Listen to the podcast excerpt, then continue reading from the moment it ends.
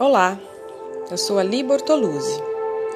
Hoje trago para vocês mais um episódio da série Abrindo Portas Interiores. O fruto do Espírito é a alegria. Portanto, deixe que mais alegria, divertimento e risos façam parte de sua vida. Para que a vida seja plenamente aproveitada, é necessário haver equilíbrio e moderação em tudo.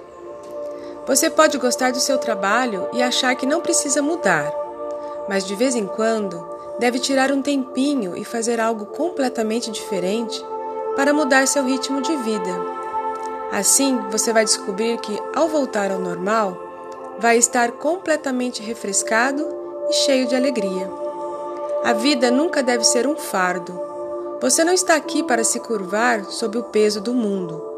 Você está aqui para aproveitar com alegria cada momento da vida. E por você estar vivendo uma vida equilibrada, há um constante dar e receber.